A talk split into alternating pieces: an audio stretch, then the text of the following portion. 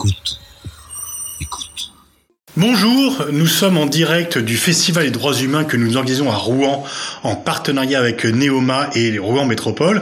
Ronnie Broman, bonjour. Euh, Tu étais l'un des invités, l'un des orateurs pour cette session. Et avec toi, on va parler de la notion de guerre juste. D'ailleurs, tu avais développé euh, ce concept ou cette interrogation dans ton dernier bouquin, Guerres humanitaires, point d'interrogation, mensonge et intox. Alors, y a-t-il des guerres justes et à quoi correspond ce concept?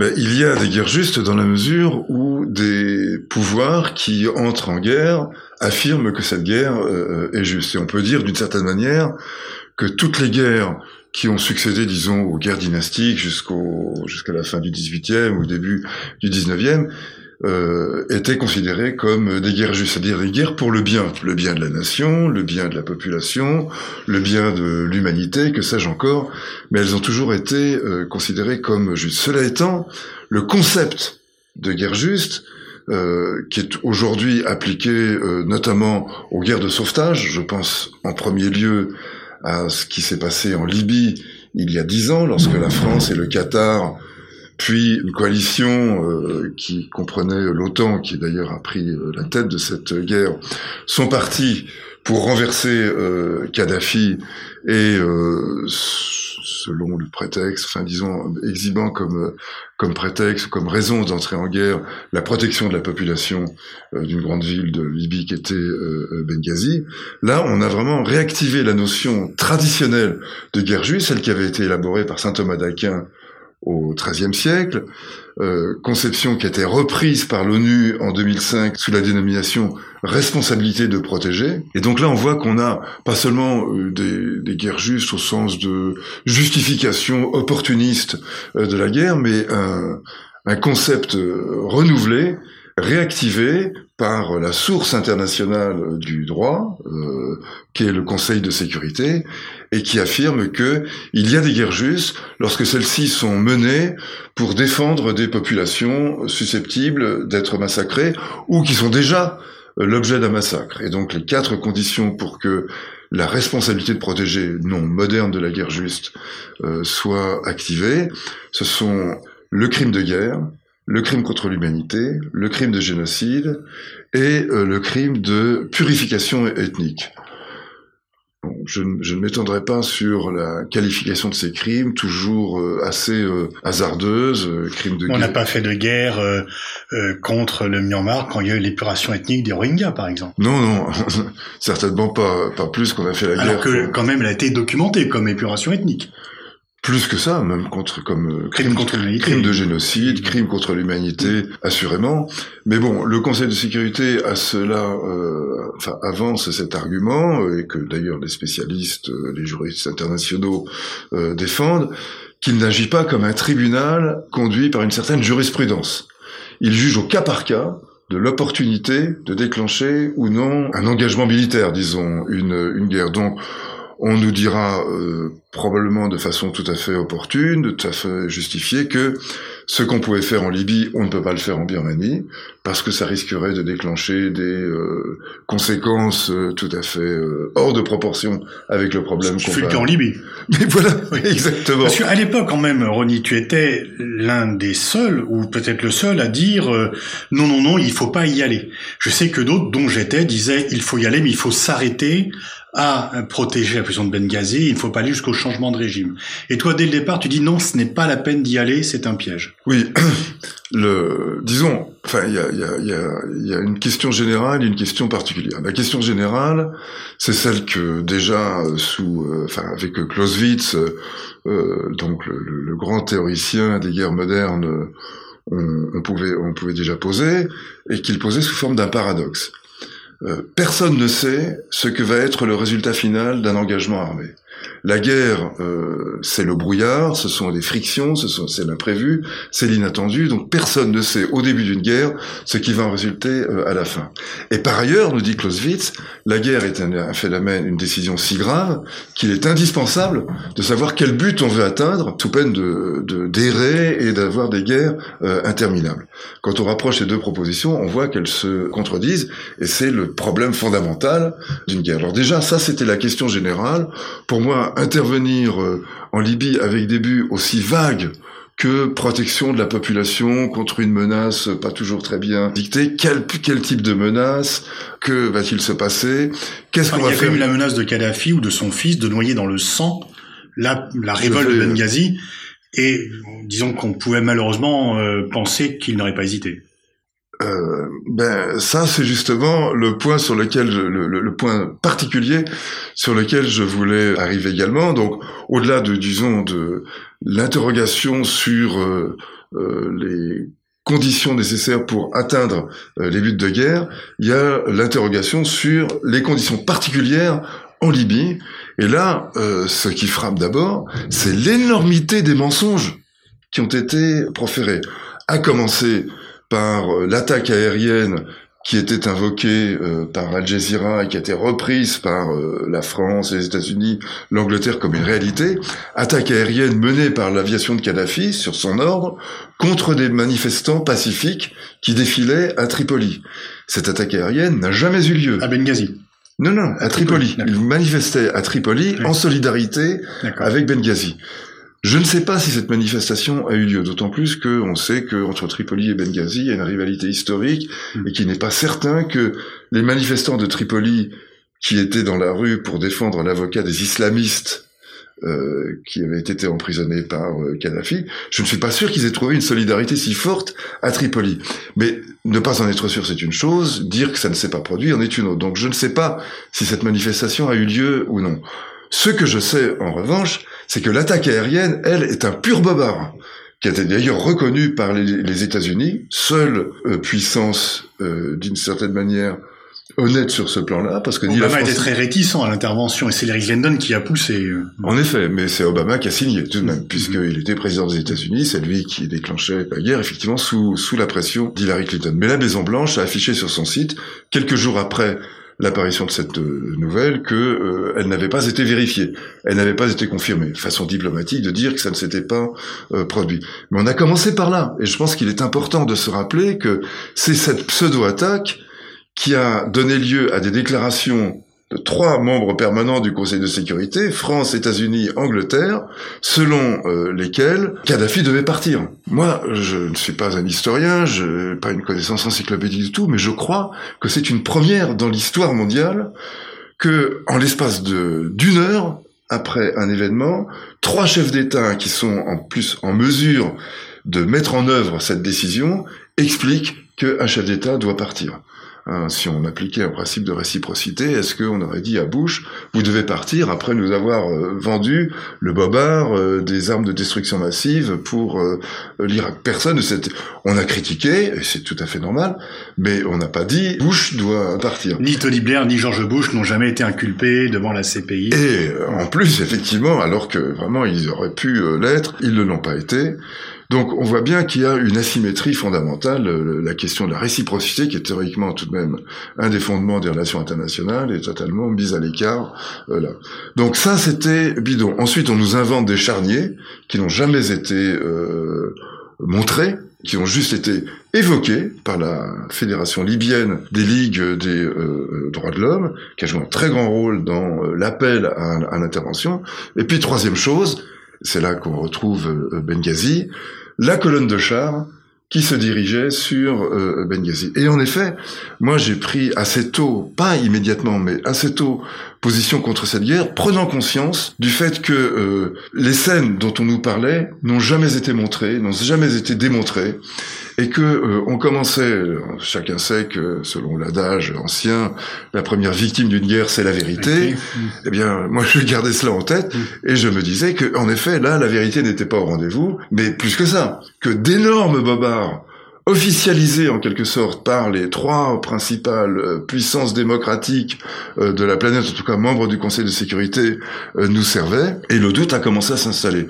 Et quand j'ai vu les conditions matérielles dans lesquels euh, se déroulait cette supposée attaque de Benghazi, c'est-à-dire en gros 1000 kilomètres de côtes arides, rocheuses, dans lesquelles une colonne de chars s'offre à pratiquement toutes les possibilités de, destruction, surtout qu'en Méditerranée, c'est-à-dire à quelques kilomètres de là, en dehors des eaux territoriales, se trouvait la flotte française de Méditerranée et la flotte américaine, c'est-à-dire une puissance de feu absolument phénoménale, qui s'opposait à ce que des chars allant détruire, allant attaquer une ville et tuer des civils qui s'opposaient à ce que ces flottes militaires arrêtent la colonne de chars par de simples survols de démonstration, par par euh, des rafales, des F-16 euh, qui viennent montrer que si on continue d'avancer, eh bien c'est la destruction assurée. Ces chars étaient totalement vulnérables. Donc cette menace était elle aussi bidon, d'autant plus qu'en plus Benghazi est une grande ville d'un million d'habitants, avec déjà des gens qui étaient très armés, pour diverses raisons qui étaient très armés, avec des groupes islamistes déjà aguerris, euh, bref, Enfin, il y avait aucune des conditions qui étaient rassemblées, et c'est là d'ailleurs que je, moi, j'étais absolument effaré par la perméabilité de la société française et peut-être d'autres sociétés à cette entreprise guerrière dans laquelle personnellement je voyais ils ont une résurgence d'une forme d'impensée coloniale. Ces gens-là, on va leur botter le train euh, sans aucun problème et on va les renvoyer dans la niche d'où ils n'auraient jamais su sortir. Enfin, je pense qu'il y avait une espèce de mépris pour la réalité, pour la vérité. Et donc après, en fait, euh, huit ans après euh, la guerre d'Irak, fait sur des mensonges éhontés, c'est un nouveau mensonge qui a accompagné l'intervention militaire. Voilà. Et c'est un mensonge qui Cette euh, fois-ci avec un aspect juridique, puisqu'il y a une résolution. Voilà.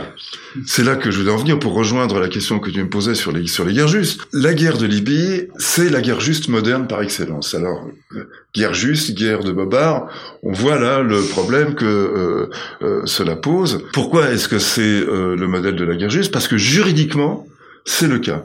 L'autorité qui a décidé de la guerre est l'autorité légitime et l'autorité légale. C'est le Conseil de sécurité.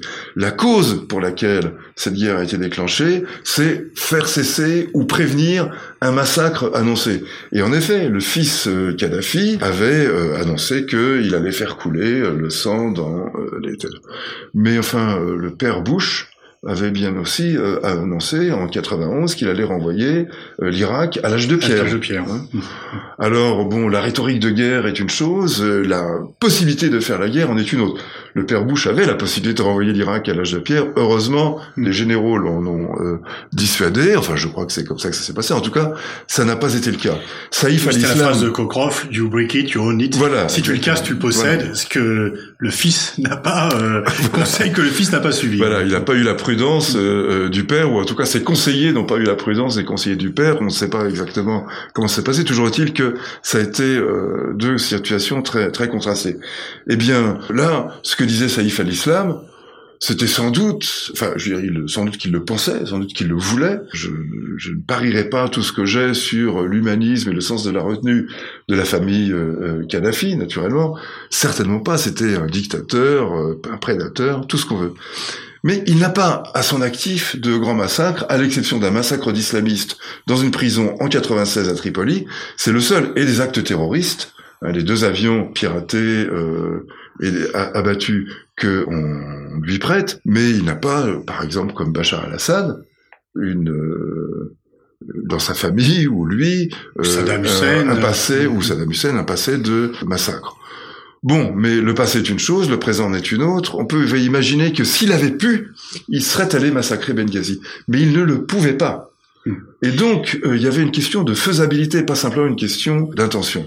Donc, je, reviens à la, guerre juste, une cause, une, une, autorité légale, une cause juste, des moyens proportionnés. Donc, on avait trois critères légaux de la guerre juste. Donc, cette guerre est parfaitement légale. Elle est selon moi, totalement illégitime parce que fondée sur d'énormes mensonges, mais parfaitement légale. Ça nous donne l'occasion de constater que l'égalité et légitimité doivent être euh, bien clairement séparées. C'est pas pour rien qu'il y a deux mots. Ce mhm. sont deux notions qui sont euh, distinctes. Mais donc pour autant, est-ce que tu euh, tu refuserais toute intervention militaire? Est-ce que il y a néanmoins, alors c'est vrai que si on regarde un peu la période récente entre euh, la guerre d'Irak de 2003, l'intervention en Libye, l'intervention au Sahel et l'intervention en Afghanistan, sont été des échecs retentissants pour les Occidentaux. Mais est-ce que tu euh, Sahel c'est en cours, mais bon, des nuages s'amoncellent quand même sur sur cela. Est-ce que tu refuses par principe l'intervention militaire? Non, non, je ne la refuse pas par principe parce que je ne suis pas un pacifiste intégral même si j'avoue que je suis un peu tenté par le, pacifisme, l'histoire, euh, l'histoire de ma famille, mais l'histoire de l'Europe euh, notamment, euh, m'en dissuade. Donc le fait de pouvoir recourir à la violence dans certains cas me semble alors, quel cas juste, quels sont les cas où c'est justifié alors? Eh bien, je pense que justement la théorie de la guerre juste a ceci d'intéressant qu'elle nous offre un cadre qui permet de, de penser cela. Alors j'ai cité les trois critères juridiques, hein, euh, autorité, euh, cause et euh, euh moyen proportionné. Il reste deux critères déjà pensés par saint Thomas d'Aquin et qui me semblent beaucoup plus politiques que juridiques et beaucoup plus, enfin, qui ont un intérêt très important, qui est d'une part la guerre comme dernier recours, c'est-à-dire l'obligation éthique, voire juridique, pour les États qui sont susceptibles de partir en guerre, de se donner les moyens d'éviter cette guerre par la diplomatie par euh, les pressions éventuelles que la diplomatie permet d'exercer. Donc la guerre comme dernier recours, c'est une euh, chose, mais ça veut bien dire que euh, si le dernier recours est épuisé, enfin si l'avant-dernier recours est épuisé, l'usage de la violence devient légitime. Et enfin, autre cinquième critère, des chances raisonnables de succès. Et là, c'est le, c'est là que Clausewitz, voilà, c'est là que Clausewitz euh, nous, nous aide. Attention, les chances raisonnables de succès, elles doivent être calculées avec beaucoup, enfin avec une euh, beaucoup de risques et beaucoup de sagesse en même temps. Et là, les expériences récentes nous donnent tout de même des indications sur ce que peuvent être les chances raisonnables de succès. Quelles seraient les opérations militaires réussies de ton point de vue par rapport à l'ensemble de ces critères? Alors, qu'est-ce qu'on appelle une opération militaire réussie? Qu'est-ce quel est le critère de la réussite? Pour moi, il est relativement simple. Je le tire de Michael Walzer, qui a fait un très grand travail sur la notion de guerre juste, travail d'ailleurs tout à fait remarquable, même si je suis pas d'accord avec certaines des guerres justes qu'il met en avant, notamment euh, la guerre de juin 67, euh, la guerre israélo-arabe de juin 67. Mais en tout cas, le critère de la guerre juste, il est extrêmement simple. C'est une situation préférable après la guerre à ce qu'elle était avant la guerre. Euh, c'est-à-dire un assentiment des populations, euh, un assentiment majoritaire en tout cas des populations à ce que la guerre a créé comme euh, situation. Eh bien, j'en vois quand même plusieurs. L'intervention des forces spéciales britanniques en Sierra Leone en 99 ou 2000, je ne suis plus tout à fait sûr de. Oui, pour mettre fin à une guerre civile où il y a les amputations, enfin une guerre entre seigneurs de la guerre. Oui, attention. C'était plus, plus spécifique que ça, justement. Le territoire était petit, la population était petite. Le, la cible de l'intervention était très limitée. C'était une milice, euh, une milice traditionnelle, qui menaçait la ville, euh, qui, qui, menaçait Freetown, et donc euh, qui était susceptible de faire tomber un gouvernement. Donc il y avait une force politique qui était le gouvernement légal euh, de la Sierra Leone. Il y avait une force militaire limitée qui menaçait ce euh, gouvernement. Et donc, euh, il y a eu un appel lancé aux Britanniques qui sont intervenus, qui ont mis hors d'état de nuire cette milice, et l'autorité onusienne a couvert de, son, de, sa légalité donc euh, cette, cette intervention, et la suite a été approuvée par l'ensemble de la population. Timor, autre cas de Timor-Est, euh, autre cas d'intervention, les Australiens, qui n'avaient moralement aucun titre à le faire, puisqu'ils avaient reconnu l'annexion de Timor-Est, refusé de condamner le génocide perpétré contre les Timorais, Timor-Est, euh, une, une, île détenue, enfin annexée par l'Indonésie. Voilà, ex-colonie portugaise, annexée par euh, l'Indonésie, et à qui, le, finalement, l'indépendance avait été reconnue par les autorités indonésiennes. Il ne faut pas oublier que cette intervention ne s'est pas faite en ingérence contre euh, l'Indonésie, mais dans un, un, relatif consensus politique. Donc des conditions politiques favorables étaient déjà réunies. Il y avait le Fretilim, c'est-à-dire le Front de libération du Timor, doté de, de, de, de personnalité, d'une légitimité politique auprès de la population euh, bien euh, réelle, et une espèce d'OAS indonésienne faite de milices et de généraux félons, disons, pour le dire dans le vocabulaire français, qui s'opposait à l'indépendance du, euh, du Timor. Les forces australiennes sont intervenues là-dessus, ont mis hors d'état de nuire euh, ces forces euh, militaires et ont installé le régime euh, qui est aujourd'hui encore au pouvoir, c'est-à-dire le régime du Front de Libération. Qu'est-ce qu'on voit à chaque fois? On voit qu'il y a une force politique prête à gouverner, voire déjà en situation de gouverner. Un adversaire à mettre hors de combat limité. Euh, un territoire exigu, une population numériquement euh, limitée euh, également. Bref, des objectifs qui sont cernés et qui sont atteignables, alors que par ailleurs, quand on parle de protection de population, d'installation de la démocratie, de, de promotion de l'état de droit, comme on l'a fait euh, en Somalie, au Kosovo. Pas, pas le Kosovo d'ailleurs relève de la même euh, catégorie. Va dire que la situation soit meilleure. Elle est meilleure, elle est majoritairement meilleure. Elle est les Kosovars euh, les Albanais kosovars, mhm. pour le dire dans les termes euh, là, sont plus l'objet de persécution. Non, ce sont les Serbes qui sont désormais. Voilà, c'est la minorité serbe qui est l'objet de euh, persécution. Mhm. C'est pour ça que je, je, je, parlais de majorité. Euh, donc, du point de vue démocratique, c'est la loi, la loi majoritaire. Du point de vue, disons, de la protection des minorités, c'est-à-dire d'un point de vue plus libéral, il y a beaucoup à dire là-dessus. De même qu'il y a beaucoup à dire sur la guerre comme dernier recours pour le Kosovo, car la guerre a été finalement euh, une ressource de premier recours. C'était plutôt pour justifier le 50e anniversaire de l'OTAN et avec des conditions posées à la Yougoslavie d'avoir des soldats de l'OTAN sur son territoire qui étaient inacceptables. Voilà, enfin, la, conférence de Rambouillet a été une sorte de prétexte à l'entrée euh, en guerre, puisqu'on imposait des conditions que n'importe quel chef d'État, n'importe où dans le monde, euh, aurait refusé, c'est-à-dire en, en, gros faire de l'ex-Yougoslavie euh, un territoire ouvert à tous les vents et avec des, militaires de l'OTAN capables d'inspecter n'importe où, n'importe quand, sans, sans prévenir. C'était une humiliation qu'un chef d'État, même Milosevic, et on a dit que c'était des conditions qui étaient plus sévères encore que après l'assassinat de l'archiduc Ferdinand en 1914. Oui, voilà, et Kissinger lui-même, je crois, disait que c'était un diktat que lui-même, non, enfin, qui était impossible, impossible à suivre. En tout cas, euh, la situation au Kosovo est pour la majorité de la population meilleure que euh, euh, avant. Mm. Donc on peut dire que du point de vue de l'OTAN et du point de vue de la population albanaise du Kosovo, cette guerre est une réussite. Du point de vue des Serbes, évidemment, ça n'est pas le cas. Ce qui montre que, comme toujours en politique, on a des, qu'elle n'avait pas de base légale. Non, non, elle avait absolument aucune base légale. Donc Parler de guerre juste en disant que c'est une guerre de premier recours menée contre la légalité internationale, ce serait euh, aller trop loin. C'est pour ça que je la mettais un petit peu euh, à Mais c'est vrai que les deux exemples que tu cites de Sierra et de, de, Timor-Leste ne sont jamais mis en avant. On en parle pratiquement jamais. Mais non, parce que ça réduit considérablement le paysage dans lequel la notion de guerre juste peut prendre place. Parce que In fine, le dernier critère n'est pas le moindre des chances raisonnables de succès, c'est-à-dire une capacité à améliorer une situation qui était dégradée auparavant et qui est meilleure après. On le voit bien en Irak, euh, ça n'est pas le cas. En Libye, euh, ça n'est pas le cas, et euh, ça ne sera pas le cas dans d'autres situations. En Somalie, où on avait une situation un peu comparable, où on voulait faire régner l'état de droit, un état impartial, impersonnel, etc. C'était absolument grotesque. Donc, ces objectifs démesurés, cette espèce de d'ubris de la puissance qui se manifeste sur, sur ce terrain-là, voilà quel est le euh, problème.